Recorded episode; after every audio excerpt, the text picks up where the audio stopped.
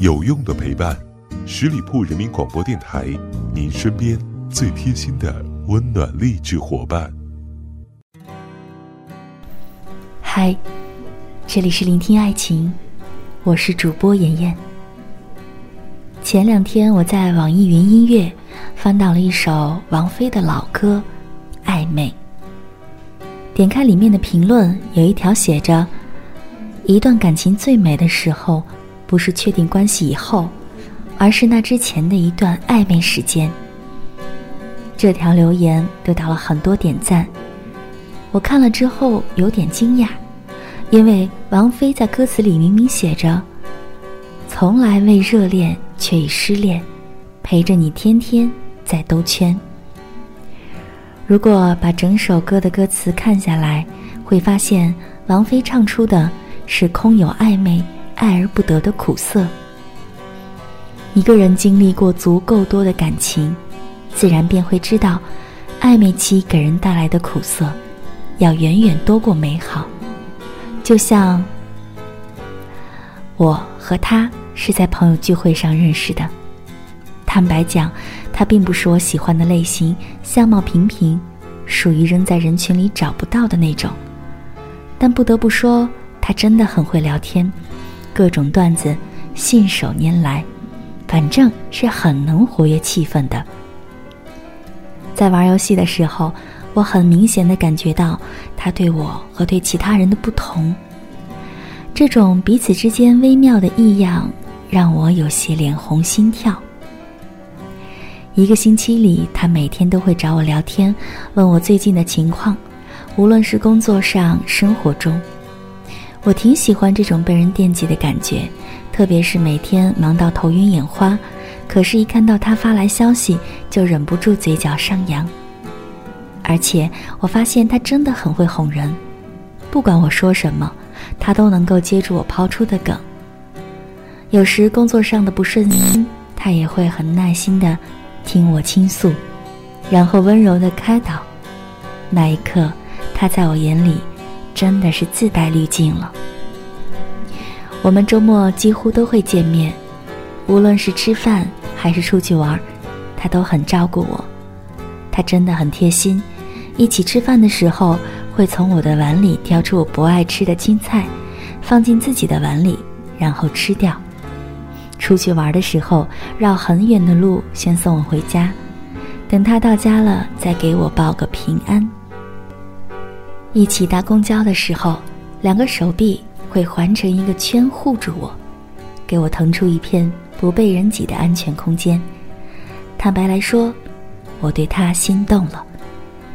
最近他找我的频率不像之前那么频繁了，每次我主动找他，他都跟我说有事。那时候的我单纯的觉得他是真的有事，很可笑吧？或许恋爱中的女子。真的不带脑子，我为他编造一堆的理由，却不愿意承认他根本不喜欢我。我还在憧憬着恋爱，他却已经在准备撤场。这是我们认识的第三个月，我明显感觉到他的态度越来越冷淡了，微信上的消息越来越少，甚至有时候直接不回。他将这份暧昧的频率从频繁到不快不慢。到最后成了不理不睬。他慢下来了，但我却急起来了。我不止一次的试探过他我们的关系，可他每次都不给予正面的回应。三个月后的某一天，我在电影院看到了久未联系他的身影。我呆呆的站在原地。看着他高兴地拿着爆米花跑到另一个女孩的身边，一边递给她，一边伸出手轻轻刮了一下她的鼻子。那一刻，我突然明白了，他其实并没有喜欢我，他对我的那些贴心是暧昧，不是爱。我在这段关系里哭过、笑过，但是却从未真正的得到过。当我真正从这段关系里跳出来，我才明白。所有忽冷忽热的感情都是假的，这一切不过是我自作多情罢了。暧昧上头的那几秒像极了爱情，但它永远不会是爱。那一天，我跟他说完晚安，删了他的微信，心里再也没有他的朋友圈。其实，百分之九十九的人都能分清对方是否真的喜欢自己，只不过大家都不愿意承认而已。暧昧的人对你贩卖恋爱，这是可能的，但这是一种无需兑现的承诺。暧昧成瘾的人不喜欢把任何一种可能性变为现实，他们贪图的是可能性本身。